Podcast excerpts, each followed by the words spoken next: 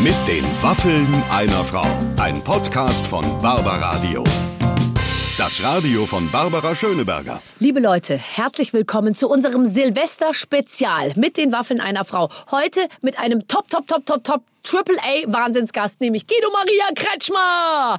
Unser äh, Pod äh, Podcast-Spezialist und Mitarbeiter Clemens ist noch ganz beseelt, Ach. nachdem wir gemeinsam äh, dieses Interview ja. uns angehört haben. Meine, diese Silvesterfolge, ähm, es, es, wird Champagner getrunken, stilecht. Ja. Und ähm, wir erfahren ja wirklich sehr, sehr viel. Also Guido Maria Kretschmer auch in wirklichen Plauderlaune, also von Kindheitserinnerungen über ähm, 14 Leute hat er zu Weihnachten da und sie schlafen, äh, übernachten alle bei ihm. Man kriegt so ein bisschen ja. so ein Bild wieder erlebt. Es ist so eine Mischung aus unfassbarer Sympathie und gepflegtem Größenwahn, mhm, finde ja, ich. Ja, so kann man Oder? gut, so kann man sagen. Er hat am Ende dann so ein bisschen zusammengefasst, da frage ich mich so ein bisschen, ob du damit d'accord gehst. Er hat am Ende gesagt, Barbara, ich wusste ja gar nicht, dass wir uns so ähnlich sind und so viele Gemeinsamkeiten haben. Ja, das haben wir wirklich. Ich glaube, unsere Art aufs Leben zu gucken ist sehr ähnlich. Ähm, ähm, beide aus einem sehr glücklichen und liebevollen Hause kommend irgendwie so, so Schritt für Schritt gegangen. Aber ich glaube, der Guido hat mehr Ehrgeiz noch als ich. Also der, mhm. glaube ich, hatte noch eine größere Vision. Ich bin mehr oder weniger so mehr so durchgestolpert.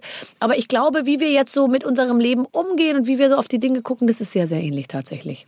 Äh, übrigens noch als kleiner Tipp, falls ihr hört, ihr solltet euch schon mal zwölf Trauben zurechtlegen, damit ihr nachher äh, mitmachen könnt, wenn ihr ein äh, sehr ja. schönes spanisches Ritual macht. Ja. Das noch, noch kurz als Tipp. Das noch als Tipp tatsächlich. Ähm, wenn ihr noch irgendwie Einflussmöglichkeiten habt, nehmt euch kleine Trauben. Aber dazu später mehr. So, jetzt haben wir noch eine ganz kurze Unterbrechung für unseren Partner und dann geht's auch gleich los. Bitte sehr. Unser heutiger Partner ist das ICE-Portal der Deutschen Bahn. Und falls ihr das noch nicht kennt, kann ich nur sagen, wirklich bei der nächsten Fahrt unbedingt mal ausprobieren. Ich persönlich benutze es zum Beispiel ständig. Ähm, geht ganz einfach, wenn ihr im ICE seid, verbindet ihr euch erst mit dem WLAN und dann heißt es einfach nur Kopfhörer auf, zurücklehnen und entspannen. Denn hier gibt's aktuelle Filme, hier gibt's Hörbücher und auch Podcasts. Wir empfehlen übrigens in dem Zusammenhang das Format einer jungen, dynamischen, aufstrebenden Podcasterin namens Barbara Schöneberger mit ihren Waffeln einer Frau. Sprich, wir sind da auch zu finden und zu hören und helfen gerne dabei, euch die Fahrt möglichst kurzweilig zu gestalten. Ähm, das Programm wird jeden Monat erneuert, für Abwechslung ist also gesorgt und das ICE-Portal gibt es in jedem Zug des Fernverkehrs der Bahn. Am besten merkt euch schon mal die URL vor, www.iceportal.de www.iceportal.de. Da gibt es übrigens äh, neben den Film- und Hörangeboten auch noch Reiseinformationen, Kinderwelt, Inspirationen und vieles mehr. Also Bahnfahren sowieso eine sehr empfehlenswerte Angelegenheit, Hashtag umweltfreundlich und mit dem ECE-Portal und den Waffeln einer Frau auf den Ohren macht es noch mehr Spaß. Wir sagen gute Fahrt und jetzt geht's weiter. So, also da freuen wir uns und jetzt geht es los mit meinem Gespräch mit den Waffeln einer Frau heute mit Guido Maria Kretschmer. So, wir sind schon mittendrin, liebe ja, Freunde. Herzlich willkommen heute bei mir in der Show in unserem Silvester-Spezial. Guido Maria Kretschmer. Du bist wirklich hier. Hallo mein Schatz, ich, ich freue mich, dass ich da bin. Wenn die Leute dich sehen würden hier mit dem Glitz. Ah, die können dich ja sehen. Naja, teilweise kann man mich sehen. Man kann mich nur für Hören. Den, ich trage das alles für den Trailer. Es wird dann ein sehr schöner Trailer ah. geschnitten, mit dem wir unsere Show natürlich rauf und runter bewerben. Und ich trage das jetzt. Ich kann es aber nicht, ich kann es nicht ausschließen, dass ich es nicht später nochmal ausziehe, weil es ist praktisch, es ist, es ist wie ein Müllsack. Es ist nicht atmungsaktiv. ein luxuriöser Müllsack, muss man sagen. Guido, dass du hierher gekommen bist. Ich weiß es so sehr zu schätzen, weil wir haben uns letztens getroffen, als du deinen einjährigen Geburtstag ge äh, gefeiert hast und ich meinen vierjährigen für unsere beiden Zeitschriften. Und da hast du mir gesagt, dass du einfach gar keine Lust mehr hast, dich weites, weiter aus deinem Umfeld zu bewegen, als nur irgendwie nötig. Ja, Reisen ist natürlich ein Vergnügen, aber wenn man immer unterwegs ist, ich habe immer gedacht, das geht nicht mehr. Ich habe so eine Reisesperre mittlerweile. Ich kann kaum noch einen Koffer sehen. Wenn ich nur einen Ausdruck sehe von irgendeinem Ticket, ich fliege ja auch schon gar nicht mehr. Ich bin ja sowas von. Aber du hast doch sowieso Flugangst. Bist du nicht sowieso Ja, aber ich bin so, immer geflogen. Ja, ja, ja, ja, ja. Gefahren bist auch mit dem Auto? Immer, immer Fahrer, immer mich unterwegs äh, mit dem Fahrer. Aber ich bin sehr viel geflogen auch. Ich habe ja jeden Flugabschnitt meines Lebens behalten. Seitdem ich ein kleiner jung, ich habe mein erstes Ticket ja alleine gekauft mit 14 allein nach Mallorca und ich habe diese kleinen Abschnitte, die man bekommt, die behalte ich, Ist die ganze Flüge war in der Hand, halte mich daran fest und nachher schreibe ich drauf, wie es war. Und das ist so eine, so eine Marotte geblieben. Oh und als ich jetzt umgezogen bin von Berlin nach Hamburg, da ist mir die Kiste runtergefallen und ich dachte gesamte ach, du CO2-Bilanz Scheiße. der letzten Dann lag ich da Jahrzehnte. und dachte mir, was ist denn hier los? Und habe ich so angefangen, Dinger zu lesen und ich konnte mich erinnern, Frauen neben mir erbrochen oder Prostituierte auf dem Flug nach Brüssel getroffen und so oder Schönes nie wieder geflogen, Turbulenzen über über dem Tschad oder so. Also ich habe alles noch gehabt und ähm, deswegen weiß ich, wie viel ich gereist bin und denke jetzt so, nee, Freunde, ich bin, ich will nicht mehr so viel reisen, deswegen bin ich auch nach Hamburg gezogen. Du hast auch, ja, weil du, warum bist du nach Hamburg gezogen? Hier war doch alles gut, du warst ja in Berlin. Es war alles gut und so, aber ich war doch so viel in Hamburg, weil ja äh, mein, meine Agentur ist ja in Hamburg und ich bin ja durch Otto mit meinem großen Partner, mit dem ich ja meine Mode, meine Möbel und alles mache, auch in Hamburg. So, Dann ist das Magazin in Hamburg und ich war sehr viel in Hamburg immer und bin jede Woche dreimal in Hamburg und ich müsste morgens um 9 Uhr da sein. Das heißt, ich fuhr morgens um 4 Uhr aufgestanden, halb fünf losgefahren, damit ich morgens um 9 da war. Habe ich den ganzen Tag gearbeitet, Mittagspause warst du ja auch, hat man ja nicht, dann wird ja noch schnell ein Interview gemacht. Ja, Social, da werden in Ja, der genau. Mittagspause werden jetzt Ist ruhig was, die. Social Ja, genau. Media Kanäle bespielt. Ist ruhig was, es bleibt aber jemand mit der Genau. Handykamera neben Genau, dir stehen und genau. sagt, lass du dich nicht Genau. lass dich ruhig, nicht stören. Wir müssen noch Genau. gleich den Genau. Facebook-Aufsager Ja. machen. Und dann geht es bis sieben und dann bin ich halt von sieben dann wieder ins Auto gestiegen. Dann bin ich um 23 Uhr zurück zu Hause gewesen und da habe ich auf Strecke gedacht, das geht ja auf Dauer nicht. Und na, so kam dann Hamburg. Was machst du denn dann im Auto? Also du sitzt ja immer hinten rechts, nicht vorne links. Hinten ne? rechts? Kannst du überhaupt Auto fahren? Ich kann sehr gut Auto fahren, würde ich Kannst fast du gut sagen. Auto fahren? Ja, ich kann gut Auto fahren. Ich hatte ja schon mit 15 ein Auto. Ich Wieso? habe mir mit, ja, ich durfte natürlich nicht fahren. Ich habe mir einen R4 gekauft, hatte dann drei Jahre Zeit, den aufzutunen. Ich habe den sogar schon mit 17,5 verkauft. Ich, weil ich so scharf auf Auto war, ich bin auf dem Land groß geworden. Das Auto war Freiheit. Habe ich mit 15 Autos, durfte ich uns auf der Wiese immer fahren, habe den angemalt, dekoriert. Irgendwann war der so überdekoriert, dass ich sogar mit Strasssteinen das ganze Armaturenbrett zugeklebt hatte. Nein, mein das ist nicht sagte, dein Ernst. Ja, das war schlimm. Mein Vater hat gesagt, Guido, das geht nicht, die werden dich verhaften auf der Straße.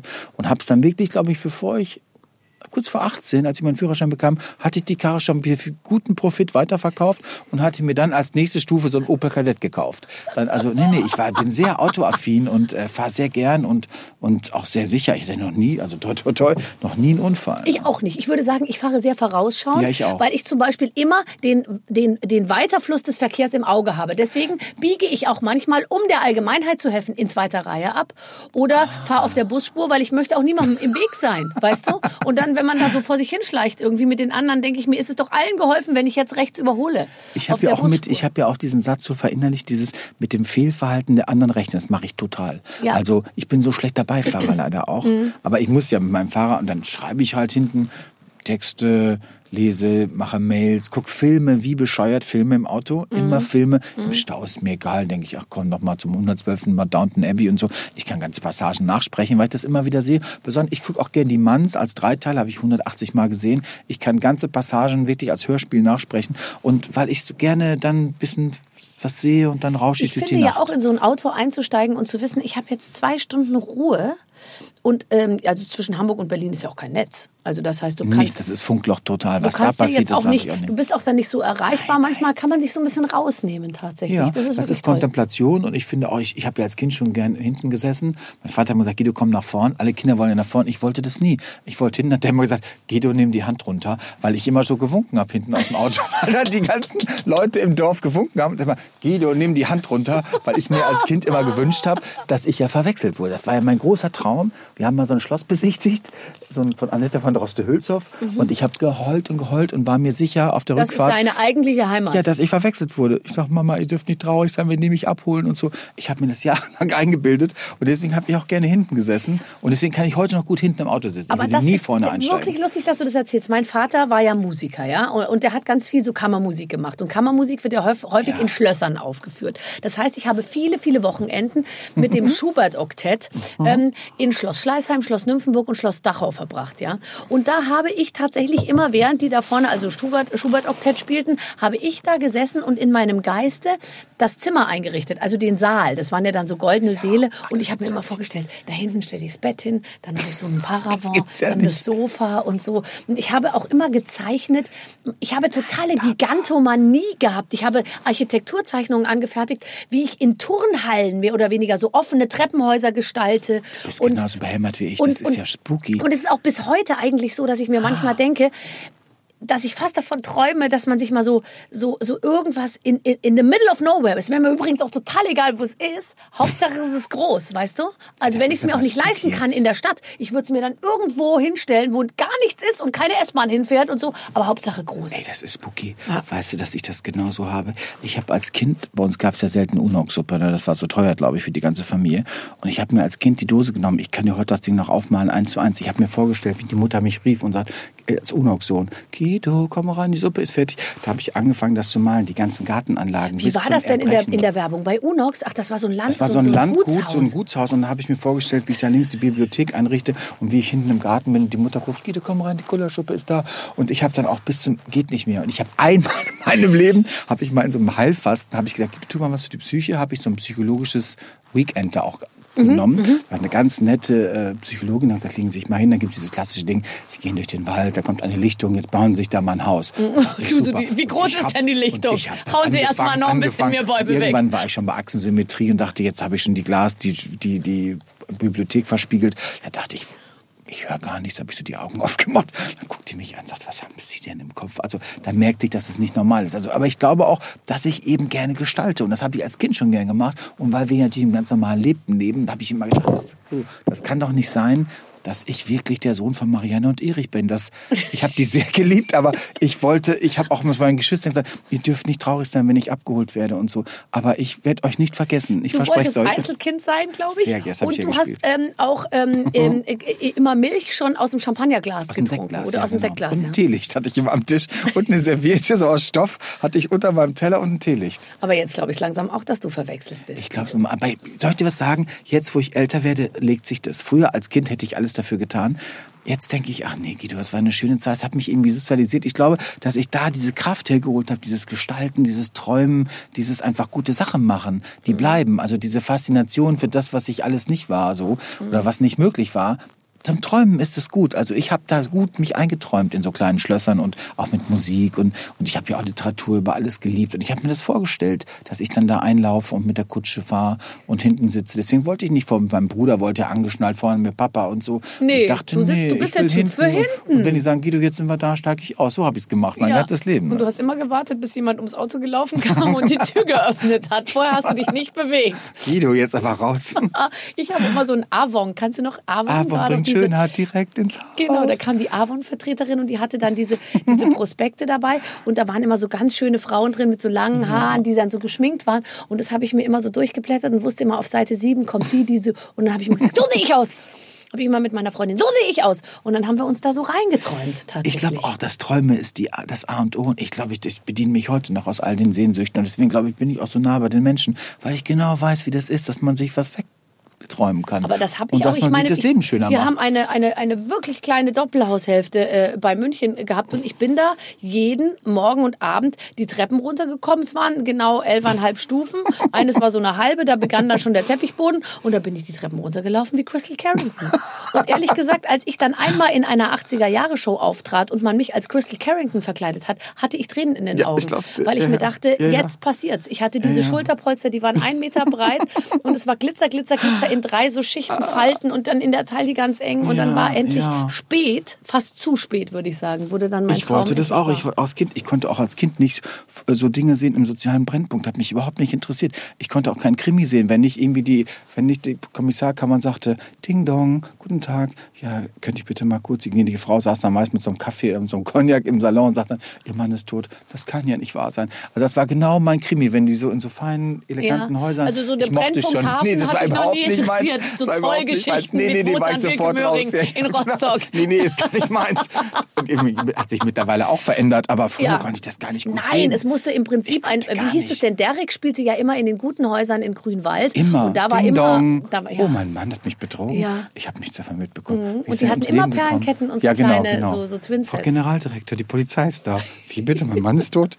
Das passt mir aber gar nicht. Also, das passt mir aber gar nicht. Aber ich fand das irgendwie schön. Deswegen konnte ich am Anfang auch schlecht RTL 2 gucken, weil ich dachte, oh, das wollte ich gar nicht sehen. Ich habe mal einmal Frauentausch gesehen, wo ich dachte, das schaffe ich nicht. Das ist zu viel für meine Seele. Nicht Ja. wegen den Leuten. Aber die Leute finde ich gut, Leute, aber ich kann die Bude so nicht sehen. Ich konnte sind. die Bude nicht sehen. Ja, ja, ja. Das ist aber auch für Leute, die, sage ich mal, härter im Leben sind, noch schwer zu ertragen, Ja. tatsächlich. Ja, aber ich meine, ja, f- man möchte halt einmal auch vielleicht dann sich im Fernsehen der größeren Öffentlichkeit zuführen. Äh, Das gelingt ja keinem so gut wie dir tatsächlich. Du hast mir erzählt, dass du, ähm, du hast wirklich versucht, das haben wir gerade schon kurz angesprochen, alles in Hamburg jetzt zusammenzuführen. Also alles, was du machst, im Prinzip in einem, alles aus einer Hand in einem Haus Ja, ja. auch, oder? Und hast dich von ganz vielen Sachen, du hast ja auch ein bisschen auf, auf Mallorca gewohnt und, und, äh, und so. vielen Plätzen gewohnt und habe das behalten. Ich glaube, das war vielleicht der Luxus, den ich mir geleistet habe. Wenn Leute mich fragen, was machen sie denn, denke ich mir, ich habe alles behalten, wo ich war. Wenn ich irgendwo mal gewohnt hatte, hatte eine Wohnung, ich habe mir gleich eine Wohnung genommen oder ein Haus gekauft oder so, dann dachte ich, ich bleib da, habe das eingerichtet und dachte, das muss auf mich warten. Ich konnte das nicht mehr hergeben. Und es hat aber auch teilweise sehr lang gewartet, Sehr weil man lange kann gewartet. ja so viele Wohnsitze jetzt nicht Geht aktiv nicht. bespielen, Äh? Ich hatte schon so drei, vier in meinem Dauereinsatz, aber irgendwann habe ich gemerkt, das ging nicht. Also nicht, weil ich jetzt so wahnsinnig scharf drauf bin, überall zu wohnen, weil ich glaube, ich an Erinnerungen hänge, habe ich gemerkt. Und dann dachte ich immer, das geht ja so nicht weiter. Wir müssen jetzt gucken, uns alles abschütteln. Und das habe ich jetzt gemacht. Und jetzt ist es ja sogar so weit, dass ich ein Haus habe, wo ich ein eigenes Fancy-Studio drin habe. Das heißt, ich könnte theoretisch, wenn ich oben in meiner Greenbox, wenn der Boden mal durchbricht, würde ich gut ins Bett schlagen. Ich falle in mein Bett, ich, ich drehe sozusagen genau über meinem Bett, was ich super finde. Ich könnte wirklich morgens mit wehender Banane und mit Bademantel, wie Udo Jürgens, sagt Frank immer, könnte ich hochgesagt, morgen, und setze mich dahin. Und manchmal, wenn ich jetzt drehe, ich mache ja schon seit 14 Tagen, mache ich das ja schon, ich habe mir das auch ganz hübsch gemacht und so. Und ich sitze da, guck mein schönes Haus an. Ich habe es ganz hübsch. Das ist, glaube ich, das schönste Studio, was es, glaube ich, gerade gibt. Davon ganz gemütlich, wunderschön, habe viele Sachen von überall her eingerichtet. Mein Team ist begeistert. Und dann denke ich manchmal, wenn ich jetzt denke, oh, jetzt ist mir aber zu viel, dann gehe ich in den kleinen Pausen, die ich habe, gehe ich einen Schritt weiter, lege mich auf meinen Teppich in meine Halle und denke, wie schön ist, dass ich zu Hause bin. Also diese Idee, zu Hause zu arbeiten, Heimarbeit, sagt meine Schwester Ja, macht Guido ja. jetzt, wie früher, so eine klassische Heimarbeit, das mache ich jetzt. und kommen dann manchmal auch die Hunde? Ja, ja, die kommen auch und die machen, aber die sind ja Windhunde, die sind ja auch relativ spät erst im Einsatz, die sind ja Weil die schlafen ja gerne lang- aus, schlafen oder? lange, um elf Oh, nein, das habe ich mir genauso ja, vorgestellt ja, die beim machen das. Windhund. Die muss die wecken und dann, ich habe ja russische auch noch und wenn die Oh, Kinder die sind auch noch die melancholisch. Die sind ja oft auch sehr, sehr schlecht gelaunt, wenn wenn es Nee, draußen ein sind bisschen düster lieb, ist, oder? Aber, ja, aber die können gut liegen und so und dann gucken sie manchmal so, machen sie so. Die können ja auch, wenn das Feuer ausgeht, das finde ich das Allerbeste. Wenn das, ich habe eine Hündin, wenn das Feuer im Kamin ausgeht, macht die so. Als wolltest du sagen, Die will, dass das Holz, ja, ja, nach, die will, dass du nachlegst, nach. weil die das so gerne hat. Die ist ja Russin, die mag das gerne, die guckt wahnsinnig stundenlang trinkt ins Feuer. Pelz und liegt vom Feuer. Genau das ist ja so ist es. fantastisch. Ja, ja. Selbstverständlich sind nicht alle Russinen so. Nein, äh, nein. Zumindest die mit vier Beinen, würde ich sagen. Ne? Und die eine lange Schnauze So, haben. wir schon mal über Russinen reden, Jetzt die vom Feuer Sekt. liegen. Jetzt wird endlich ein bisschen äh, Champagner getrunken. Ach Gott, nein. Da könnte ein bisschen kälter sein. Ich weiß, du bist Ah, ich hatte aber, nee, nee, ich hatte, ich bin gar nicht, ich habe ja schon einen halben Glühwein drin, muss ich sagen. Ja, gell? Wir haben dich ja hier schon ordentlich ne? abgefüllt, deine Zunge ein bisschen Für mich ist das wirklich viel. Ne? Ja, ja. Ja, ich glaube auch, du bist nicht so ein, Ich bin nicht so ein Suftding, ne? du bist Leider. überhaupt nicht so ein Abstürzer, würde ich mal sagen, Nee, nee, oder? nee. Aber du weißt bist, es doch auch. Was bist aber bist du bist ja aber zugleich auch nicht Nee, diszipliniert. ich kann exzessiv kauen und runterschlucken leider, aber ich bin für Suff nicht so richtig zu haben. Ich auch nicht. glaube auch, dass ich kann auch mal auf Partys, ich bin auch lange da, aber ich könnte da nicht versumpfen, weil ich würde mein Programm nicht schaffen. Ich glaube auch, das weißt du ja auch, ich meine, wie sollen wir unsere Jobs machen? Ich glaube, die wirklich erfolgreich irgendwas tun, die können nicht nachts durch die Häuser ziehen und probieren, allen Drogen mal zu lecken. Das würde ich gar nicht schaffen. Also ich glaube, das machen die, die immer so ein bisschen Tagesfreizeit haben oder die nicht vorhaben, lange zu leben. Das ist auch, ein- das habe ich auch nicht so. Also ich ich, krieg bin das gar nicht runter. Ich würde das nicht runterkriegen. Also zum Beispiel auch Cheers. Wir haben uns. Champagner eingeschenkt runter, für genau. die, die es nur Genau. hören und nicht sehen. Aus Russland, Monopoly. Ist das überhaupt Champagner? Sehr gut. Ich denke schon. Red ja, ja. Top. Ach so. Natürlich. Hm, aber sieht, sieht toll aus. Das ist so ein. Piccolo, aber so ein großer Piccolo, ne? Ähm, tatsächlich ist es so, dass ich dieses, dieses, ich komme nicht über diese Grenze, Mm, lecker. mir, mir so ungesunde Sachen so, so reinzuziehen, weil ich immer denke, oh, es kann doch nicht gut sein für so meine kleine rosane, zarte Lunge. Ich habe eine sehr, sehr rosane, schöne, zarte, ganz ich habe frische gute Ohren. Junge. Also ich muss sagen, die Lunge weiß ich bei mir gar nicht. Aber wenn ich von eins begeistert bin, ist meine Ohren. Ich weiß gar nicht, warum ich die so mag. Hat mir auch mal ein Ohrarzt gesagt, Herr Kretschmer, was haben Sie für schöne Ohren? Aber sehr empfindlich, wie mein Vater. Aber ansonsten finde ich, ist nichts an meinem Körper, wo ich sagen würde, hurra, hurra. Aber die Ohren finde ich super. Ja. Und deswegen, ich bin auch gar nicht so, dass ich denke, bitte stör, zerstör dich nicht. Ich kann einfach nicht gut... Ähm, äh, exzessiv sein. Das ist eben nicht in mir angelegt. Also ich bin nicht so multitox. Ich würde das gar nicht schaffen. Ich hätte auch Angst davor, dass ich denn da und ich würde auch mein Programm nicht hinbekommen. Ich stehe früh auf. Mhm. Ich habe ein mhm. festes Ding und ich hatte immer eine Vision. Ich wusste immer, was ich wollte. Ich war irgendwie immer fleißig und ich wollte auch nicht so angeknallt da rumsitzen. Nee. Und ich kenne ja in der Mode viele, viele, mhm. auch in der, in der, Fashion und so. Mhm. Gibt ja so viele auch wirklich Gottes dritte Garnitur, Mama, die kämpfen und mit sich selber unterwegs sind und haben, weißt du, das schlichteste Zwirn an, aber oben ist dann irgendwie auch Sehnsucht nach was anderem. Du kannst sehr schnell verloren gehen in der Mode. Und dachte ich mal, das mache ich nicht. Auf keinen Fall. Ich habe die anderen im Fokus, zieh die an und halte mich zurück das sehe ich ganz genauso und ich, ich, ich, ich glaube auch, dass man hat, man muss sich seine Referenzgruppe suchen und entweder man ist ein Rockstar, der sich auch darin gefällt zu sagen, boah, ich bin so fertig, boah, ich bin so, ey, ich war so krass blau gestern und so und oder ob man ist jemand, der einfach morgens da schon wieder fit steht und sagt, so, was gibt's zu tun, wo kann ich, äh, wo kann ich, wo kann ich helfen irgendwie? Und bei mir muss ich auch ehrlich sagen, ist es, ich mache eine ganz klare Rechnung auf auf so einer Party. Ich bin ja verheiratet und lebe ja eigentlich ein sehr äh, gediegenes Leben, ja. Und dann denke ich mir, soll ich mir jetzt noch drei Gin Tonic für insgesamt 750 Kalorien reinschütten, wo ich doch viel lieber für die gleiche Kalorienanzahl eine Tüte Chips essen würde. Es bringt mich sexuell keinen Meter weiter, jetzt Gin Tonic zu trinken, weil ich weiß ja eh, mit welchem Mann ich heute nach Hause gehe.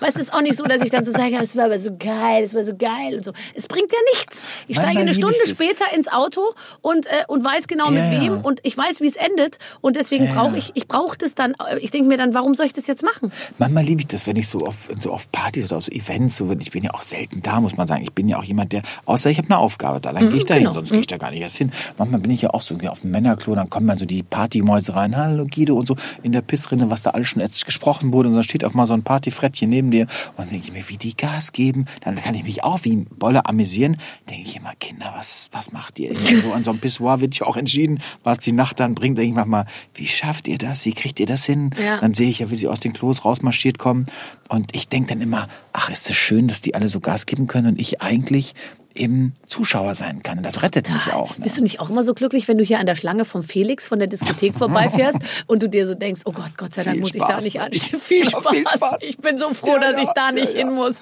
Das, äh, oh Gott, da anstehen mit diesem, mit diesem, mit diesem, mit der Unsicherheit, schaffe ich es heute da rein oder werden nur Teile meiner Gruppe akzeptiert und, und andere dann wollen Freunde, dass man sie mit, du kommst nicht rein, du hast eine gute Beziehung und dann mache ich das natürlich auch, dass dann Leute mitkommen und es ist überhaupt nicht mein Weg, irgendwo zu sagen, hallo, ich bin's, darf ich mal kurz rein? Mhm. Das ist ja auch, ich bin eher, also privat eher sehr, sehr gern scheu und ziehe mich so ein bisschen zurück. Und ich glaube auch, dass das rettet, sonst geht es nicht. Sonst halte ich das nicht durch. Vielleicht wird es im Alter nochmal anders werden, wenn ich dann nee, eines Tages in Rente bin. Ich glaube, es wird immer mehr so, dass man immer mehr sich besinnt auf, du, ich, ich züchte jetzt Gemüse ja, und, du hast erzählt, äh, du hast Hühner und so. Hab auch, ne? Hühner und mache im Prinzip da so mein, meine, meine kleine Plantage irgendwie in Charlottenburg und, und freue mich daran so wahnsinnig. Ja. Irgendwie man, ich, ich, äh, ich musste richtig überreden, dass ich auf eine Party überhaupt gehe, weil ich mir so denke, oh, jetzt wieder so was und dann, oh, und so. Dabei habe ich echt den Kleiderschrank voll mit tollen Sachen. Also ich bin für jede Party super vorbereitet. Ich habe nichts zum Beispiel, wenn meine Schwiegereltern kommen und wir gehen abends mal was essen, so normal, dann denke ich mir, oh, jetzt so ein Pailletten Seitenbüstchenkleid ist vielleicht ein bisschen viel mit dieser großen Schleife.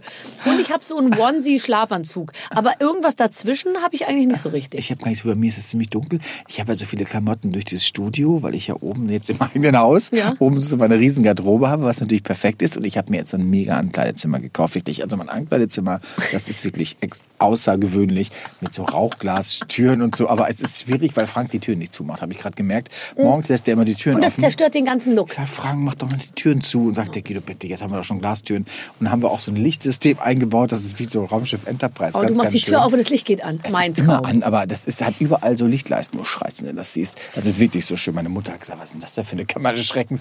Weil ich überall auch so Glasspiegel gemacht habe, wie so ein Spiegelkabinett. Und das Ding ist, ich habe ja ein relativ schönes Haus hier, aber ich habe wirklich nur an einem Blick gucke ich direkt auf so ein Zimmer. Und es ist so ein Kinderzimmer von so einem Zwölfjährigen, der gegenüber wohnt, der irgendwann so Ballerspiele macht. Und der guckt die ganze Zeit jetzt in mein Zimmer, weil immer noch die Lamellen noch nicht da sind. Denke ich mal, was soll dieses Kind eines Tages denken? Ja. Das kriegt bestimmt so eine Wut auf alle mit Spiegel und die sich da anziehen in schwarze Klamotten. Aber ich, ähm, ich finde so, an, so für eine Party fertig machen, finde ich schön. Ich muss es jetzt aber machen, weil mein Frank, der ist ja sehr vergnügungswillig und ich wollte gerade süchtig sagen, aber der hat jetzt verlangt, dass ich einmal einmal die Woche mit ihm was Privates mache. Also wir gehen jetzt irgendwo hin und ich bin in Hamburg so im Einsatz, ganz ehrlich. Ich bin in den drei Wochen Hamburg jetzt mehr ausgegangen als in den letzten 14 Tagen, äh 14 Jahren in Berlin.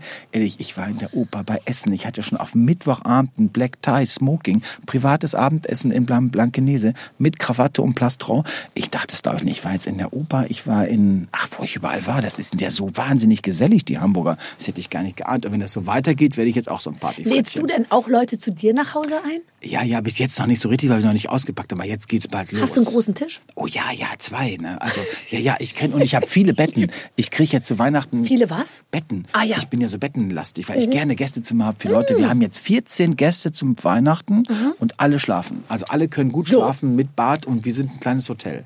Ach, das ist toll. Ja. Und dann, wenn, wenn Die ihr... Violetta, meine Hauskraft, Ja. ist schon verzweifelt. Sagt, so viele Freunde hast du. Ich habe gesagt, es kommt noch mehr. Violetta, du musst stark sein. 14 schlafen. Oh Gott, sagt sie. Ja. Na ja gut, kommen. aber ich finde das auch, wenn das geht, ist doch das aller, Ja, ich mag das. Allerschlimmste. Ich Die soll doch immer- auch nicht über Weihnachten dann abends ins Auto steigen. Nein, wir gehen jetzt zurück ins Jakob. Nee, ich wollte, ich habe das mein Leben lang schon gemacht. Wir haben immer immer etwas größer gewohnt, als wir es brauchen, weil ich so gerne Freunde um mich herum habe. Und ich glaube, dass ich immer auch so um diesen Erfolg, den ich hatte oder die Möglichkeiten, die ich vielleicht mal hatte, immer haben wir die gut geteilt mit den Freunden, die aus allen möglichen Schichten kommen. Aber ich wollte, dass die genauso gut pennen wie ich und dass die eben eine gute Zeit haben. Und das hat für mich auch zeitweise, hat das, war das auch Ansporn, dass ich mich kümmern kann um die anderen und wusste, oh, wir brauchen eine größere Bude, damit die auch noch und die Kinder und werden ja auch groß und so. Ich mag das sehr, wenn, wenn viele Menschen da sind. Und ich mag dann sehr, mich vom Acker zu machen, wenn ich alles gekocht habe, alle sitzen da und um elf denke ich, ach, Guido wird müde. Dann sage ich, Frank, ich gehe schon mal. Dann lege ich mich oben ins Bett und dann liebe ich das, wenn ich die bis morgens um halb vier höre, wie die lachen. Ich finde auch, da kann doch nicht, ich lasse auch ab und zu mal die Gäste äh, die weitermachen. Also auch, wie spießig ja. dann die Fenster zu öffnen und zu sagen, so Mensch, und was macht ihr denn morgen? Müsst ihr auch früh raus? Ja, nee, genau. nee, nee, ich gehe auch nach oben. Das macht Ich mir auch. gar Und ich nichts. mag das, weil Franke eh bleibt. Ich mag das gern, wenn ich das dann so Ich höre. auch, wie als Kind früher, Ja, wenn, wenn die. Eltern sich äh, irgendwie unterhalten haben und es wurde gelacht und Ja, so. ja, ich finde das wunderbar. Aber meine Eltern haben früher immer so Faschingspartys gemacht, da wurde Rod Stewart gehört immer und so. Und das, Dein Vater habe ich übrigens sehr gemocht. Ich habe ihn ja auch auf dem Klo kennengelernt, auf Männerklo. Mein Vater, du sagst ja, an der Pissrinne den entscheidet sich einiges. Und da hat er gesagt, Guido, schön, dass ich Sie mal treffe. Ich bin der Vater von Barbara. Da dachte ich, das gibt's ja nicht und so, ne? Ja. Beim Urinieren und ganz nett hat er von dir gesprochen. So ein netter Mann. Das ist Ja. auf, ja, und dann kann ich mir gut vorstellen, dass der auch, der war bestimmt gesellig, oder? Dein Vater? Mein Vater sehr, aber natürlich die treibende Kraft bei uns meine Mutter, glaube ich. Also ich denke, das ist so wie in, in vielen. Also ich glaube, dass es immer, ich glaube, das Verhältnis zur Mutter ist, ist, ist so wahnsinnig entscheidend auch, oder? Also ich meine, du bist ja auch. Für mich ist es schwierig, als schwuler Junge hast du natürlich Mutti die größte. Das ist es ja, weil Mutti weiß, sie ist die Einzige. Sagt meine Und Mutter wusste immer. Mutti früh, dass du schwul bist? Die hat zu mir gesagt, als ich es ihr sagte, ich habe so mit 14 gedacht, das könnte vielleicht sein, weil ich habe sowas gelesen mit Rex, der war glaube ich gar nicht schwul, Rex. Rex Gildo. Gildo. Der hatte so was Weißes an und sage ich Mama, das ist aber hübsch. Dann sagt sie, Guido, wenn du mal nicht schwul wirst. Und dann hab ich gesagt, Mama, ich glaube, das wird so. Sagt meine Mutter, Guido, ich habe nichts dagegen, ich würde auch nicht mit einer Frau ins Bett gehen. Hat die hat zu mir gesagt, Gott, das war das die erste toll. Reaktion beim Bügeln. Und ich weiß noch genau, dass ich dachte, das war in Ordnung. Und meine Schwester hat gleich am nächsten Tag allen erzählt, die hat irgendwie aufgeschnappt und fand das dann super, weil die es so exotisch klar, fand. das ist natürlich wusste eine. Wahnsinnsstory in der war Schule. eigentlich nur so eine Vermutung, aber dann war es irgendwie raus und ich muss wirklich Vielleicht sagen, bist du gar nicht schwul und deine Schwester hat nur alles rumerzählt Genau, und am jetzt Ende weißt du, raus, stellt sich genau. raus, jetzt die heute. Wahrheit. Ja, die Endlich. Wahrheit. Zwölf Kinder heimlich Ein untergebracht. Genau. Guido Maria Kretschmer, zwei Dopp das Doppelleben. Nee, aber ich habe das nie als, ich glaube, das ist auch dieses Mutterding, dass man dann so eine, man braucht dann so eine Mutter, die auch zu einem hält. Das ist, sagen glaube ich, das übrigens, Wichtigste. also egal mit wem du sprichst, die, die sofort auf Verständnis stoßen, sind so, so äh, äh, versöhnt und alle anderen haben dann so dran zu knapsen, unnötigerweise. Aber ich glaube, da wird die Welt wirklich besser, oder? Ja, ich glaube auch. Also ich habe da Hoffnung. Ich denke schon, meine Oma hat immer gesagt, das Einzige, was im Leben gerecht verteilt ist, ist die Dummheit. Das glaube ich schon auch, dass natürlich sich Dinge immer wieder durchsetzen. Und gerade ist die Zeit ja so ein bisschen so, dass man denkt, man grenzt schon wieder aus. Ich bin aber sicher, dass wir gerecht verteilt sind. Es ist ja nicht nur schwul zu sein oder irgendwas anderes. Ich glaube, dass alles irgendwie immer wieder vorkommt und dass man, dass Familien das auch nur deckeln können oder dich unterstützen, wenn sie irgendwie zu dir halten. Das ist ja die erste kleine Art von Gesellschaft, die es gibt. Und wenn du natürlich Eltern hast, die nicht an deiner Seite stehen und die irgendwie probieren, auch wenn sie es vielleicht nicht so doll finden, dass sie irgendwie dir Unterstützung geben, dann läuft das Leben nicht. Das muss man ganz deutlich sagen. Und das ist ja kein Ausbildungsberuf. Also man sagt ja nicht, guten Tag, oh, jetzt finde ich es aber mal schön, mit Hans-Peter zu leben, sondern du musst ja irgendwie dein Leben machen. Und das hat auch zu tun mit Liebe. Und das können natürlich Mütter sehr gut sollten Mütter, es gibt auch Väter, die das gut hinbekommen, aber Mütter haben noch so eine andere Voraussetzung, glaube ich. Oder auch, ich habe so einen Freund, das fand ich so wahnsinnig traurig. Der hat mir erzählt, der war mit seinem Freund, der sieht auch so unglaublich aus. Der hat auch einen Freund, so einen Kinderarzt. Wenn du die beiden siehst, kriegst du richtig Angst. Die fahren in den Ferien nach Afrika und retten noch Kinder und so. Und der hat dann seinen Eltern immer mit 27 erzählt, dass es nicht, weil es nicht anders ging. Einziger Sohn, beider Eltern Lehrer, hat er probiert, seinen Eltern zu erklären, dass er schwul ist. Ich habe gesagt, das müssen deine Eltern doch verstehen als Pädagogen. Nein, die sind schwierig. Dann ist er da hingefahren, hat das den Eltern gesagt. Die Mutter ist aufgestanden, hat sich geschüttelt. Der Vater hat ihn angeguckt gesagt, das ist ja widerlich, hat die Tür geknallt. Was, was sie dann gemacht haben, diese Eltern, die haben auf einen Zettel geschrieben, dass er das Haus verlassen soll oder einen Schlüssel da lassen, haben die das unter der Tür im Wohnzimmer hergeschoben und der hat seine Eltern nie wieder gesehen. Also auch das ist Realität, das muss man auch mal ganz deutlich sagen. Und wenn du den siehst, du denkst, die sollten doch glücklich sein, dieser Traumschwiegersohn, schöner geht's gar nicht. Ja. Aber der hat das, die Eltern haben das nicht verziehen und das ist, das ist ja das Verrückte und das gibt es immer noch. Und deswegen glaube ich, ist es wichtig, dass wenn man vorne steht, und das ist jetzt nur ein Teil des Lebens, aber dass man es erzählt. Genauso finde ich, wie gute Familien erzählen müssen, wie schön es ist, Kinder zu haben. Das ja. muss man auch erzählen, dass Leute Bock haben auf Familie und sich trauen und Lust ja, haben. Ja, also ich propagiere das auch immer äh, tatsächlich, äh, äh, die Familie, dass die Familie äh, eigentlich über allem steht und zusammenhält und dass man eben auch, finde ich, zumindest mit einem guten, also mit einem Willen in die Sache reingeht, wenn man seinen Schwiegereltern irgendwie das erste Mal gegenüber. Weißt du, dass du also, dass man erstmal alle Türen weit aufreißt und irgendwie sagt Hallo und äh, herzlich willkommen und dann kann man immer noch so gucken. Aber es gibt ja dann oft schon dieses sich gegenseitige so argwöhnische Beobachten und ich finde das so schrecklich. Also ich könnte, du bist da bestimmt, du bist doch auch, du kannst doch nur mit Harmonie. Du könntest doch nie im Leben in einem Umfeld leben. Du kannst doch auch nicht mit Mitarbeitern umgehen, mit denen dir irgendwie unwohl ist. Ich glaube, du, du, du spürst ja, ja Stimmungen physisch physisch.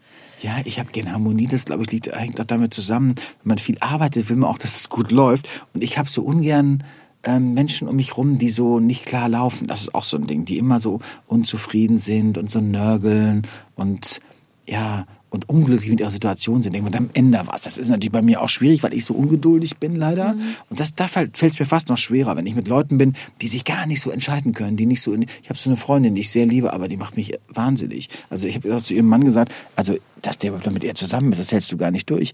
Also die ist so, die kann sich mal am Essen nicht mehr entscheiden. Das ist so schwierig. Jetzt ist die auch noch so gebotox, dass sie nichts mehr spürt. Vor kurzem haben wir zusammen im Restaurant gesessen. Da habe ich gesagt, die hatte die Suppe, die konnte den Löffel kaum noch halten. Ich habe gesagt, Moni, das geht so Wenn nicht weiter. ja wirklich, die hat das nicht gemerkt. Taub. Die hatte zwei oh Nudeln Gott. an der Lippe. Ich habe gesagt, Moni, du weißt schon, dass der Eierstich jetzt hängt. Und sagte Guido, ich spüre nichts mehr. Wenn man mich küsst, ab ab Hals bin ich dicht. Und da denke ich so, und das ist eigentlich auch schade, aber die ist eigentlich immer unzufrieden. Sagt, warum lässt du dich Botox? Das kriegt doch eh keiner mit, weil keiner hinschaut, weil sie so schlecht drauf ist immer. Und das meine ich, sind so Sachen, es gibt ja Menschen, die haben ein gutes Leben und sind trotzdem schlecht drauf. Mm, ja, klar. Das, ist, das, hat auf jeden Fall mal nichts mit, mit, mit, mit, mit, mit Hausgröße und, und Einkommen irgendwie zu tun. Nein, nein. Bei mir ist es genauso. Ich will auch, ähm, ich bin so glücklich, wenn ich umgeben bin von, und jetzt, ich meine jetzt nicht oberflächlich gute Laune, sondern da, da geht es auch nicht drum, dass nicht jemand, der ein Problem hat, nicht sagen kann, mir geht's momentan nicht mhm. gut. Aber so, aber so dieses grundsätzliche auch anpacken und das Leben in Ordnung bringen. Eben nicht lamentieren acht Jahre lang über das Gleiche. Das geht mir auch so. Da werde ich auch manchmal ein bisschen ungeduldig. Bist du dann streng? Ich, ja, streng. Ich, also mit den Mitarbeitern oder so eigentlich nicht, würde ich sagen. Da lasse ich die gerne laufen. Ich mag das gern, wenn man denkt, ich bin jetzt der Mentor von denen oder so. Ja. Ich bin jetzt in so einer Phase auch, wo ich das Gefühl habe, man kann da gut weitergeben. Also ich schätze das sehr, wenn ich diese jungen Designer bei uns habe, die sich da entwickeln können, finde ich das toll. In meinem eigenen Leben würde ich sagen schon. Also ich bin sehr pingelig. Das ist leider auch eine große Macke, die ich habe. Ich bin sehr, sehr pingelig. Und der Frank sagt immer, wenn ich nach Hause komme, denke ich, warum sind die Blumen denn verschoben? Sagt der Frank immer, Guido, wir leben hier, wenn du nicht da bist. Und das finde ich ja eigentlich nicht so schön. Ich möchte dass alles wieder auf Null geht. Das finde dass ich. Es genauso aussieht. Michael Michalski war hier, der hat mir erzählt, wenn er aufs Klo geht und ja. er hat Gäste, dann verschieben die, um ihn zu ärgern, die Bücher aus dem rechten Winkel und verschieben die Kerze ein bisschen nach rechts. Und dann kommt er zurück und dann sagt er, sehe ich sofort, ihr habt die Kerze verschoben. Dann geht er hin und schiebt es wieder zurück. Ja, ja, ja. Ich also, auch die Jacken dann weg und so, wenn die da rumliegen. Aber das ist, glaube ich, auch, das hat auch mit Gestalten auch zu tun. das Auto vor der Tür weg, weil ich das so schön finde, wenn da kein Die Auffahrt ist genau. Nein, eine Auffahrt haben wir nicht. Die Blätter. Nee, nee, nee hab, bei uns steht immer ein Dixie-Klo vor der Tür, weil ständig Bauarbeiten irgendwo stattfinden. Ich Wirklich, es ist alles Anfahrten. so schön und ich habe die ganze Zeit immer ein Dixie-Klo vor der Tür und immer so Paletten mit irgendwelchen Baumaterialien ja, im Eingang. Ja, ja. Ich denke mir immer, das muss sich doch jetzt alles mal auflösen. Irgendwann muss doch mal alles verbaut sein. Im Mai bin ich durch, bei mir auch im Mai Ich habe schon den durch. Bauarbeitern angeboten, sie können bei uns aufs Klo gehen, dass dieses Klo nicht Das habe ich mit meinen steht. gemacht. Meine haben ein warmes Klo im Keller. So ein Übergangsklo habe ich gebaut. Hat der Architekt gesagt, das müssen Sie aber nicht machen, Herr Katschmann. Ich habe gesagt, doch, doch, doch, sage ich. Das ist mir lieber. So ein türkiser Dixie-Klo vom meinen Rotterdam das schaffe ich dann auch nicht. Ne? Ich habe auch gesagt, können Sie vielleicht die Werbung runternehmen? Ich habe so eine ganz nette Baufirma, die haben an dem Bauzaun, haben die mir jetzt ein gelbes Plakat gemacht. Ich habe gesagt, das muss doch nicht sein. Meinte, doch, das muss man als... Äh, Ja, klar, das musst du nachweisen, sag, wer da baut doch so ein was. kleiner Zettel hinten Ja. rechts. Nee, nee, aber... Nee, du hast mir mal erzählt, da musste ich so lachen, als du dein erstes Haus in Mallorca gekau gekauft hast und da hast du dir richtig was gegönnt und da fandest du weißen Kies so ordinär. Mm. Kiesweg, aber Kiesweg habe ich nur wegen Marlies Möller. Ich habe als äh, Teenie mal gelesen, in der, in der stand im Stern, wenn Marlies Möller morgens die Augen aufmacht, dann ist es erst dann, wenn eine irgendeine Frau Müller über den Kiesweg geht, dann ist es so ein Geräusch, wirst du ja sofort wach. Das ist ja im Grunde wie Alarmanlage, muss man Ja. sagen. Mein Nachbar hat nämlich auch einen Kiesweg.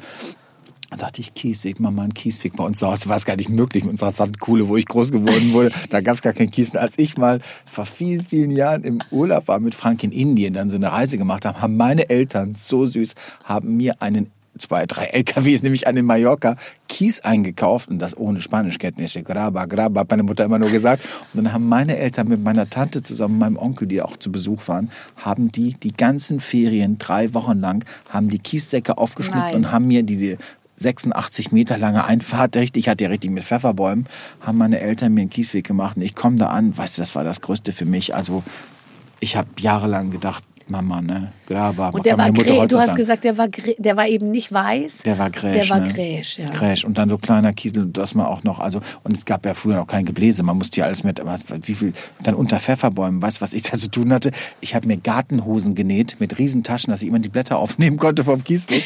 Ich, und auch wenn Gäste kamen, habe ich den ganzen Kiesweg und dann habe ich die am Tor unten abgeholt und dann kamen die mit den Rollkoffern und haben dann ihren Rollkoffer, Nein. schön, dass ich da bin. Nee, und haben das da durchgezogen. Durchgezogen nee, da bis wirst du um- sauer. haben mir den da wirst Weg du, gepflückt. Das verstehe ich. Da, Ja, da, da, gehen. Freundschaften Ich sag, dran. tragen, tragen. Tragen, tragen. Ich habe mal gesagt, da gehen eure Rollen kaputt. Ich wollte ja auch nicht so pingelig sein zu sagen, was habe ich denn hinter Leuten hergehakt dann so manchmal, ne? Habe ich schon erwähnt, dass ich eine Kofferkollektion mache? Hast du mir Der erzählt? rollt auch über das hast du mir Kies. erzählt, ja genau. Aber das nur nebenbei. Der lässt keine Spuren, der schwebt über den Kies. Genau. So, wir wollen Wir ein Spiel spielen, aber jetzt, Ja, hold on to your seat, mein Spiel ist weg. Ach du Scheiße. Ah nee, hier ist es. Ich hab's, so. Entschuldigung, hier ist es. Ich weiß nicht, was es für ein Spiel ist. Habe ich, hab Ach, ich's das besprochen? Surprise überhaupt nicht. Ja, ich weiß es selber nicht. Pass Ach, auf. kommt, ne? Also- Hallo Guido, hallo Barbara. Normalerweise kommt an dieser Stelle ja immer ein Spiel. Aber da wir heute eine ganz besondere Folge haben, nämlich die Silvesterfolge, muss Oh. natürlich auch etwas Spektakuläres her.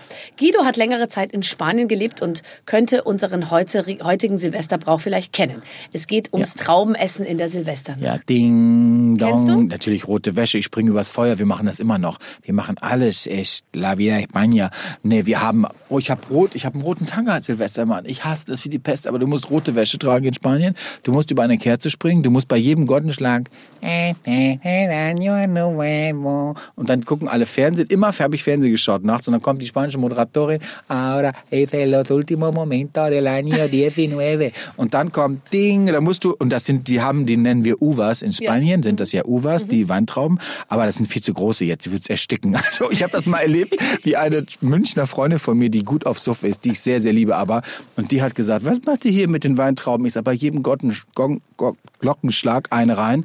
Du, die hatte beim dritten Schlag, war die schon kollabiert. Und das Frank hat dir vorher gesagt, du musst es runterschlucken, weil sonst hast du Pech. Also hat die sich die ganzen zwölf Kollegen da reingedrückt und dann haben wir die wirklich fast reanimiert. Buschi, Buschi und so. Nee, also, und deswegen nehmen wir ganz kleine Weintrauben nur, die Soll ich sie dir Moschkatelltrauben. kurz in, die, in Hälfte beißen? Ich kann aber, Ja, ich, ich ich, mache da kleine Stücke, genau. Aber das sind große Dinger, das ist ein Also, ähm, großes gemeinsam Ding. starten wir mit euch das Jahr 2020. Nämlich in Spanien wird in den letzten zwölf Sekunden vor dem Jahreswechsel je Sekunde eine Weintraube nuevo. Daher bitten wir euch jetzt, zwölf Weintrauben zu nehmen, damit wir die letzten zwölf Sekunden mit euch zelebrieren können. Im Anschluss noch schnell ein Glas Sekt in die Hand und anstoßen. Denn nur so gibt's Glück im Du Neuen. musst noch über die Kerze springen, das machen wir aber nicht. Wir können Teelichtchen stellen. Okay. Okay. Du hast ja immer eins Wer davon. macht denn den Gong? Ey, Warte. zwölf Kommt, wird der Gong eingespielt?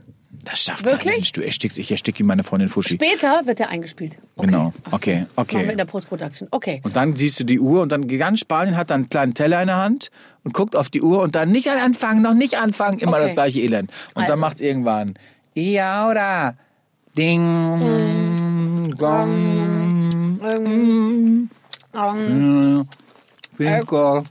Seis. sieben, sechs, Siete. Ocho. Nueve. Diez. ähm, Once. boah, das ist eklig. Doce. Feliz Año Nuevo. Dong, dong. Año Feliz Nuevo. Navidad. Feliz Navidad. Feliz Navidad. Scheiße, wenn das mal eine Ernährungsberaterin sieht. Die sagt, Weintrauben ist wirklich das Gift Weintrauben schlechthin. sind der Teufel. Der Teufel ist der Gift, Gift Da- kannst du jetzt erstmal, das wirft dich um zwei Du Wochen in es deinem aus. Ne? Ich kann nichts ausspucken. Als ich einmal drin habe, schlucke ich runter. Ja, den Satz habe ich auch schon mal gesagt, der war dann in der Überschrift. Und darauf haben sich viele meiner, meiner ich sage jetzt mal, meiner Bekanntschaften berufen. Entschuldige bitte. Ich habe es so doch gelesen. Genau. Dann mach's jetzt auch. Ich habe einmal Werbung gemacht für so einen für so einen- für so einen Joghurt. Und da ist ständig so ein Assi mit so einem Eimer neben mir hergelaufen, ja. Und ich sollte in der Fußgängerzone immer so verkosten und dann so, mm, wollen Sie mal probieren und so. Und ähm, ich, ich habe aber, ich habe 25 Eimer, also Becher dieses Produkts, ja, ähm, selbst gegessen. Und er hat immer gesagt, willst du es nicht ausspucken? Ich so, oh, ich habe es schon wieder geschluckt. Ich auch. Ich wollte es immer, ich Ich wollte habe es war 16 fest Flaschen. Actimel getrunken beim Werbedreh. Dann haben die, du machen Wasser rein, sag ich, nein, ich finde es lecker. Ja. Also ich habe das mit Banane, mit Kirsch. Okay, am Abend muss ich sagen, ging es mir auch nicht mehr so gut. Es war doch ein bisschen Da war viel. die Darmflora dann irgendwann doch mal am, am, am, an der Aber ich fand Grenze. das lecker. Es war für mich wie Saft so oder Milch. Ne? Ich finde auch, Nein. also bei mir ist es auch, ich habe ja oft für Lebensmittelhersteller Werbung gemacht und muss sagen, was mal im Mund ist, ich krieg's einfach, auch. ich denke, dann kommt Ich jetzt kriege ja heute noch Tantiemen dafür, weil ich habe gesagt, könnt ihr mir nicht mal eins machen mit Granatapfel und Ingwer? Haben die gesagt, machen wir. Das, das verkauft sich wohl extrem gut, weil ich das auch so lecker finde. Ich trinke ja nach wie vor Actimel. Und wenn ich heute noch im Supermarkt stehe, mal, da sagen die, oh, du musst noch Actimel holen. Also ich meine, das war wirklich eine Werbebotschaft. Ne? Aber oh, über die Weintrauben. Ich habe seit, seit drei Monaten keine Zuckerfrucht Ja, mehr du kriegst gegessen. jetzt richtigen, also ein richtiges High wahrscheinlich gleich. Du, du kommst jetzt gleich, du musst, wir müssen jetzt aufpassen. Wie Runners High, Ja, ne? Das, genau. ist so ein, das habe ich auch noch nie erlebt, Ich wollte ich, gerade ne? sagen, das Runners High kennst du aber auch nur Nee, vom Lesen, leider. oder? Ja, ja, naja, das habe ich nie gehabt. ne? das passt, hast du ich finde auch so, ohne Ziel rumzulaufen, schwierig. Das muss ich leider auch sagen. Ich mache auch nur Bergwanderungen, wenn ich ganz sicher weiß, dass die Hütte offen hat. Also für mich, es gibt, ich glaube, ich habe noch nie eine größere Enttäuschung in meinem Leben erlebt, wie, ähm, wie die Tatsache, dass du irgendwo ankommst und es ist alles dunkel und dann völlig, Oh. man steht dann an dieser Tür und rüttelt an der Holz und sagst du, das kann doch nicht sein. Lassen Im Internet rein. stand doch die Hütte. ist-. Ja. Und- oh nein. Nee, nee, das finde ich auch Zu diesem schrecklich. Thema, weil du sagst Jause, ich, ich, vielleicht habe ich schon mal erzählt, aber es ist die lustigste Geschichte. Ähm, ich, habe, ich habe mal einen sehr, sehr katholischen Freund gehabt und wir waren im Saarland bei seinen Eltern und die sagten, kommt, kommt dann auch, kommst du, äh, kommen ihr zwei gleich nachher noch mit zur Vesper? Und ich so, Vesper. oh, Vesper. Und ich sah mich schon, weißt du, ich dachte, eine Vesper, so wie es mir gefällt. Äh, am Nachmittag zwischen Mittagessen und, Mhm. äh, und Abendessen dann ein bisschen aufgeschnittene Salami, so Pfeffersalami. So ein Gabelfrühstück, richtig. ja, so ein genau, ein bisschen zweites. Schinken, bisschen, bisschen Käse, bisschen Gürkchen und ein bisschen gutes Brot und so. Und äh, ja, aber was eigentlich mit Vesper gemeint war, war ein Andachtsgottesdienst in der Kirche. Ja, und ich mit, im Kopf die Jause, die Bretteljause vor mir, weißt du, mit der aufgeschnittenen Da Frikadelle und Senf.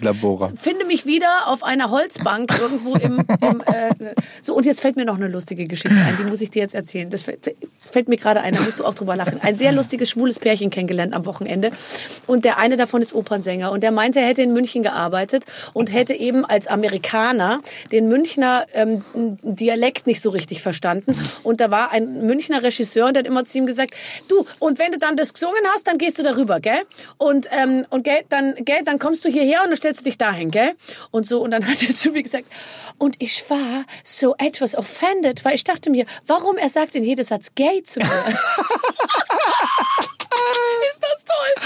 Die haben immer gesagt gay und er hat gay verstanden und er dachte sich, die sind sehr outspoken, die Germans. Das hatte ich mal in Amsterdam mit einer meiner Freundin Anita, so amerikanisch, die war so verdrogt. Die ist so eine 65-jährige traumhafte Amerikanerin. Und wir waren zusammen in Amsterdam, die war zusammen mit einer Freundin von mir, in, ähm, ganz süß und war so äh, lesbisch für Fortgeschrittene aus Amerika. Gibt's ja ganz wilde Lesben in Amerika, so, so richtige Lipstick-Labs, das gab's bei uns Mhm. Ja. doch gar nicht. Ja. Dann waren wir alle in Amsterdam und in Holland sagt man immer, der Frank ist ja Holländer und äh, dann sagt man Holland zum Beispiel, wenn ich so denke, ja, ich höre, sagt man Hor. Sagt man immer, ach, Hor. Das ist sowas wie, ja, ja, ich habe gehört oder so. Ja. Und dann hat sie gesagt, oh, I love to be in a country where everybody calls everybody whore. Hat die dann gesagt, das fand ich auch gut und so. Dann, ja, gut. Ähm, Das ja, zum Thema. Ist ja lustig. Bist du, bist du gläubig? Ach, je älter ich werde, desto mehr macht das Klick bei mir. Also ich würde schon sagen, ich bin eigentlich ein sehr gläubiger Junge. Ähm, und ich habe früher gedacht, ich, ich schaffe mir so eine Religion, meine eigene, ich glaube an das Gute. Ich merke, je älter ich werde, desto mehr bin ich doch irgendwie gehalten in so einem Gefühl, dass jemand über mich wacht. Und das ist vielleicht so, ich habe es mal ganz schön erzählt, glaube ich, letzte Woche auf einer Party, jetzt auf wie Partys in Hamburg. Da wurde ich auch gefragt und da habe ich, ich war so, als ich im Internat, ich bin ja Internatskind und ich bin dann dahin gebracht worden aus der großen Familie, weil ich mir immer gewünscht, Einzelkind, und dann wollte ich mir Internat gewünscht, mhm. habe ich auch bekommen. Als ich dann da war, dachte ich, ach du Scheiße, wo sind sie alle am Abend? Und ich bin dann auf dem kleinen Schulhof gesessen und dann kam ein Jesuitenpater und hatte dann so einen Arm um mich gelegt, also wirklich in guter Absicht, muss man sagen, also ich wurde nie missbraucht. Also er hat dann einen Arm um mich gelegt und hat dann gesagt, ach Guido, weißt du, du musst nicht traurig sein, du bist hier nie allein. Und sag ich, ja, ich weiß nicht, Mama und Papa. Und hat der gesagt, ich verspreche dir, Guido, solange du lebst, in jeder Nacht, wenn du einschläfst, dann wird irgendeiner über dich wachen. Und dieses Gefühl, muss ich ganz ehrlich sagen, das habe ich bis heute behalten. Das ist, ich würde, glaube ich, keine Nacht einschlafen ohne das Gefühl, dass ich denke, da ist eine Kraft, die mich behütet. Und das mache ich sogar, bin ich wie der Papst, wenn ich so nachts irgendwo anfliege. Es gibt keinen Flug, keine Reise, dass ich nachts nicht durch Gegenden fahre. Dann gucke ich mir so zwei, drei Lichter an in den Häusern oder von oben und dann wünsche ich denen, dass die das Gefühl haben, dass die einschlafen mit dem Gefühl von, dass jemand über ihn wacht, dass sie keine Angst haben. Weil viele Menschen schlafen auch mit Angst ein, hm, und Sorgen. Und, Sorgen. und dieses Gefühl, und das ist, glaube ich, das ist in mir definitiv angelegt. Und deswegen, ich bin da sehr empfänglich und ich bin ja auch gerne in Klöstern und ich kenne mich da gut aus und ich könnte jede Klostertracht aus dem Dunkel morgens könnte ich schon jede Tracht aufmalen. Also ich bin da gut organisiert und ich mag das in Gemeinschaft zu singen. Ich finde das sehr sehr ich schön auch. und das mache ich also auch häufig. Und ich war auch, als ich in, in, in äh, Hamburg war, bin ich auch sofort in die Kirchengemeinde und habe dann da ganz still schon mitgesungen hinten. Mhm. Und also mir macht es Freude. Ich finde ehrlich gesagt, das gemeinsame Singen in der Kirche finde ich am sinnstiftendsten. Also ja, ja, oft muss ich sagen, in der Predigt höre ich auch mal manchmal so ein bisschen weg und denke mir ja so, so ein bisschen state the obvious und es wird immer darüber geredet, dass man äh, sich jetzt mal um die anderen kümmern soll, aber eigentlich macht dann ja, doch jeder, was er will. So. Aber ich finde, wenn gemeinsam gesungen wird, das schafft für das, mich eigentlich das größte ähm, äh, Familien- äh, und Gemeinschaftsgefühl. Wir gehen jedes Jahr in der Adventszeit auf ein Weihnachtssingen und da ist dann wird dann einer spielt Klavier, aber so richtig halt, weißt du, Amerikaner auch und äh, und alle singen. Ich glaube 60 oder 70 Leute singen aus vollem Herzen diese Weihnachtslieder. Danach gehe ich wirklich jedes Mal so gestärkt nach Hause. Ich war jetzt gerade letzte, letzte Tage auf dem Weihnachtskonzert von hier Vicky im, im Bastos da, mhm, in dem, von mhm. Vicky Leandros und ich hatte ja auch einen Weihnachtsbaum geschmückt und gestiftet, ganz schön. Ich habe ja das Brautkleid gemacht für ihre Tochter, für die süße Sandra und habe dann so ein Braut Weihnachtsbaum meistens vielleicht versteigert worden. Marlies Möller hat meinen, Bra meinen Baum gekauft. das ist so geil. Ich dachte, die Welt schließt sich doch immer wieder. Und da waren wir halt auch in der Kirche und der Frank ist ja so richtig Holländer, Protestant und gar nicht so christlich eigentlich. Und der, der macht das, glaube ich, aus mir zuliebe, macht er so ein bisschen mit und sagt, ja, ja, Guido, mhm. ich habe da wieder eine Blume hingelegt und so. Aber eigentlich, glaube ich, ist der gar nicht so richtig dabei. Und dann war es so, es war natürlich katholisch bis zum Erbrechen da. Und dann haben wir dann abends dieses Weihnachtsobertum. Und ich habe gemerkt, dass ich das alles drauf habe. Ich brauchte überhaupt kein Gebetbuch. Ich konnte das alles frei singen. Und dann saß ich neben H.P. Baxter und der hat dann irgendwann mich mal angeguckt und hat gedacht, was, was ist denn da los? Der konnte richtig sehen, wie der immer gedacht hat, was macht der denn jetzt hier gerade? Was Die Vorstellung finde ich allerdings ja. nicht ganz unkomisch, dass du und H.P. Baxter gemeinsam in einer katholischen ja, Kirche äh, sitzt ja, und, und ihr gemeinsam so. Weihnachtslieder singt. Nee, der hat dann so zugehört. Aber ich fand das schön und das ist, glaube ich, dieses Ding, ich kann das gut. Also mich erinnert das auch und ich glaube auch, das ist wie so eine DNA, wenn du als Kind das mitbekommst. Also ich habe natürlich sehr katholische Eltern, sehr liebevolle katholische, freie Eltern. Also die waren jetzt nicht so verspannt, ganz im Gegenteil. Aber ich habe das als Kind erlebt und ich glaube, wenn du es erlebt hast, das, das ist wie Patex, das klebt an dir. Du kriegst das nicht, du kannst dann nicht Buddhist werden oder man, so. Nein, das aber man kann, doch auch das, man kann doch sich das Beste im Ausnehmen, Prinzip genau. da rausnehmen ja, ja, genau. und irgendwie bei seinen Wurzeln bleiben und trotzdem ja jetzt nicht ja, zu allem genau. irgendwie Ja und Arm sagen und so. Das finde ich gut. Ach Guido, ich sag's ungern, aber unsere Zeit ist. Ach, das geht ja so wahnsinnig schnell. Ja, ne? ja und wir haben gerade erst angefangen. Gott, mit, dir könnte ich, ich, mit dir ja, könnte ich ne? nochmal, sage ich jetzt mal. Ja, ich bin erstaunt, dass wir uns so ähnlich sind. Ich wusste es immer ein bisschen, aber dass es so extrem ist, hätte mhm. ich nicht gedacht mit dem ganzen Einrichten, Einrichtungswahn. Mhm. Aber gut, mein Schatz, es war sehr schön, ne? Und mhm. ich bin wirklich leicht angesoffen von dem. Wir sind, das ist eine Mischung aus Zuckerschock und angesoffen. Ja, und mit genau dieser Stimmung Dinger verabschiede ich dich jetzt in deinen nächsten Termin, was auch immer es sein mag. Katharina Thalbach und das Theater. Dann viel Tote Spaß. Orient Express. Tschüss, Prost. Guido. Tschüss, mein Schatz, tschüss. Das war sie, unsere Silvesterfolge, ein Silvester-Spezial der ganz besonderen Art. Guido Maria Kretschmer ist, das kann ich glaube ich jetzt schon sagen, einer meiner Top 3 Lieblingsgäste. Super. Ganz, ganz, ganz, ganz großartig. Besser kann man den Jahreswechsel, glaube ich, nicht machen. Nee. Und falls ihr jetzt sagt, oh, das hat mir aber sehr gut gefallen, ja, wir haben noch mehr im Angebot. Alle großen Stars kommen zu uns und waren schon da. Alle Folgen äh, stehen im Netz in der Barbaradio App oder auf barbaradio.de jederzeit zum Nachhören und nächste Woche kommt eine neue Folge dazu. Also, äh, falls ich es noch nicht gesagt habe, ein gutes neues Jahr. Tschüss. Mit den Waffeln einer Frau. Ein Podcast von Barbaradio.